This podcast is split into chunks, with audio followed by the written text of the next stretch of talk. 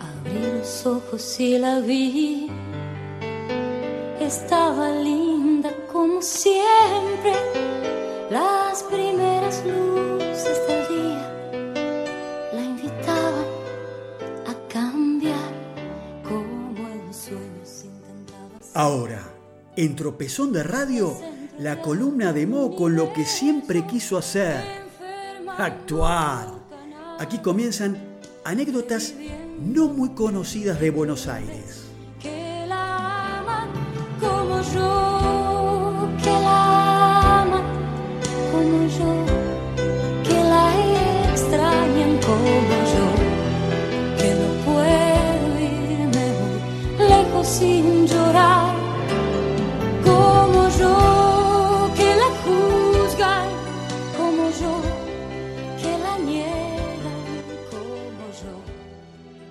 Bueno, muy bien amigos, acá cerrando este tropezón de radio 67.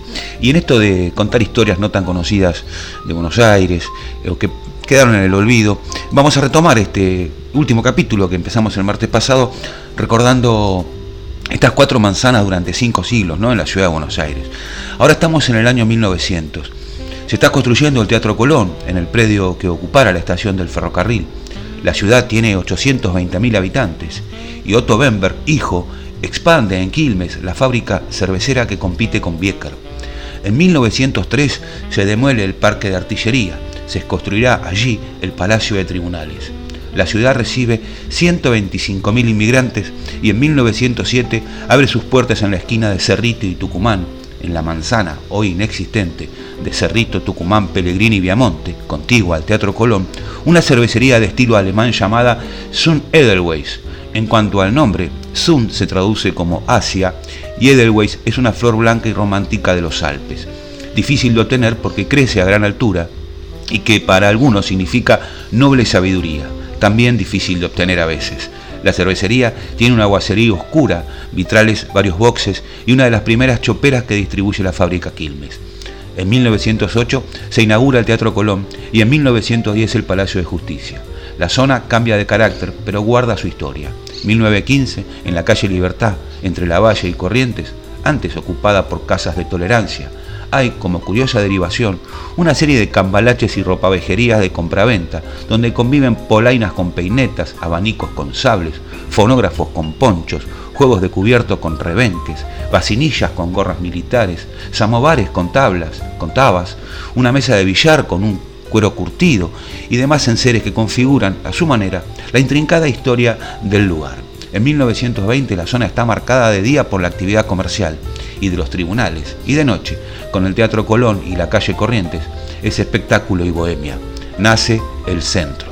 En 1930 hacen falta espacios para el tránsito. Se demuele la mitad de la manzana de Libertad Corrientes Cerrito Lavalle, precisamente la porción que da a Cerrito y Lavalle para construir Diagonal Norte. En 1936 se ensancha Corrientes y se expropia la manzana de Cerrito, Tucumán, Pellegrini y Viamonte para demoler y construir la Avenida de Julio. Debido a esto, Sun Edelweiss se muda a su lugar actual en la calle Libertad 431, entre Corrientes y Lavalle. Edelweiss, ya convertido en restaurante, ocupa la planta baja de un edificio de tres plantas. Arriba funcionará un hotel. La fachada es ecléctica. Tiene abajo revestimiento de mármol, un pequeño escaparate con el menú y dos ventanas, siempre con cortinas cerradas. A los costados de la puerta. Arriba la marquesina tiene tejas coloniales y una flor alpina destaca sobre los muros de color del vino Burdeos y los balcones con balustres de color crema.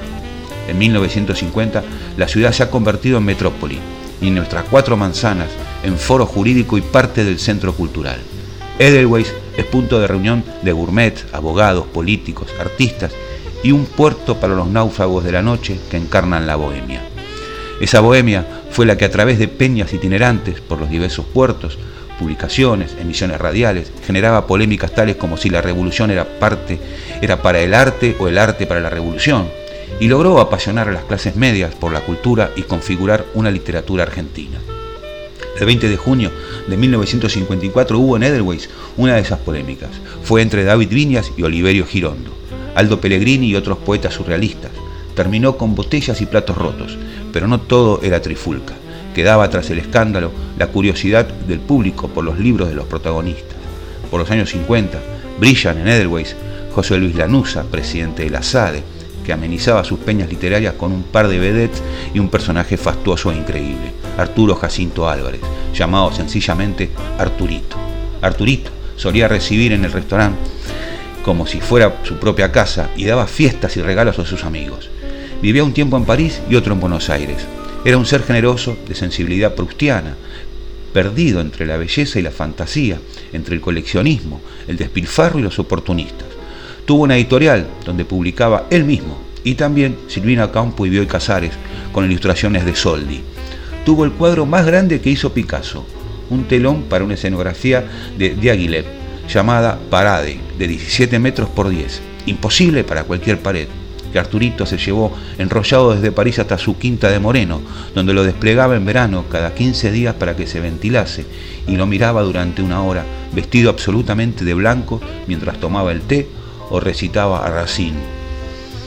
La década del 60 marca una revolución en el arte. Aparece el ditela con el arte conceptual y los happening. Surge el tango de Astor Piazzolla, crece el teatro independiente de, Leónidas Barleta y el escritor Manuel Mujica Laine festeja en Edelweiss el estreno de su ópera Bomarzo con música de Alberto Ginastera. En la década del 70 no irrumpe el arte en la revolución social como querían los bohemios, sino la dictadura más cruenta y el miedo asfixiante atravesar entonces la doble puerta de Edelweiss y encontrar la aguacería oscura de la barra, las sillas vienesas, el salón de techo alto y sus reservados marcados por pilastras con jarrones de cobre y helechos, todo inalterable, fiel a sí mismo, en la continuidad resultaba un bálsamo. Durante los 80 llega al teatro abierto como una bocanada de aire fresco y también el final de la dictadura cívico-militar, pero en los 90, tras un telón de prosperidad y progreso, vuelve a construirse una economía devastadora, la del modelo agroexportador impulsado por los unitarios liberales, la que importa tecnología y bienes de alto valor agregado de las metrópolis en vez de producirlos, la del gran endeudamiento externo, la del derroche y la pobreza, la de la avalancha de artículos importados en detrimento de la propia industria, la misma economía de los 70 con la dictadura, la misma que hacía 100 años provocara la revolución del parque. Esta economía desemboca, igual que 100 años atrás, en una crisis financiera y en una revuelta popular. Y llegamos al siglo XXI, en la revuelta de diciembre del 2001, que en gran parte ocurre, como la revolución del parque, en las manzanas que no se ocupan, también hubo derramamiento de sangre. Pero no es todo igual. Hay diferencias notables. Una es que la revolución del parque la hacen los radicales contra los unitarios liberales y la revuelta del 2001 la hace el pueblo contra el gobierno radical de propósitos liberales. Otra diferencia es que la revolución del parque fracasó, mientras que en la revuelta del 2001 el presidente de la Rúa renunció y huyó de la Casa Rosada en helicóptero. En diciembre del 2016, tras 15 años de revuelta, un gobierno liberal y radical ocupa otra vez el poder e implementa la misma economía devastadora. El modelo agroexportador, el endeudamiento externo, la avalancha de artículos importados. El resultado será más pobreza y violencia. Se vaticina, se augura y se teme otra revuelta mucho mayor que la anterior. En la calle Libertad, entre la Valle y Corrientes, ya no hay cambalaches y ropavejerías como hace 100 años. Hoy hay joyerías, negocios de compra y venta de oro, de artículos de video y electrónica, muchos de ellos robados, que también reflejan una época. Todo ha cambiado. Lo extrañamente inalterable es Edelweiss, la noble sabiduría o el refugio de los artistas y soñadores. No ha cambiado el excelente sabor de la cocina. El chocrán garnier, el goulash a la húngara con ñoquis de espinaca, el medallón de lomo a la pimienta con papas a la crema y tantos otros platos. No ha cambiado el ambiente distendido, logrado entre la vocería oscura de la barra, las sillas vienesas, el salón de techo alto, las arañas de luz y los reservados marcados por pilastras con jarrones de cobre y helechos. El agradecimiento de los clientes consta en cinco gruesos libros de visita. Entre dibujos, poemas, dedicatorias y pentagramas firman Oliverio Girondo, Marcel Marceau, Norma Leandro, Atahualpa Yupanqui, Quino, Astor Piazzolla, Enrique Pinti, Maurice Bellar, Fontana Rosa, Charles Aznavour, Ernesto Sábato, Tato Bores, Joaquín Sabina, Federico Peralta Ramos, Mercedes Sosa, solo para nombrar unos pocos. Tal vez la razón del agradecimiento sea haber provocado un estado de ánimo especial. Dicho en palabras del escritor Mujica Lainez, este es uno de los sitios de Buenos Aires donde he sentido más próxima la misteriosa felicidad.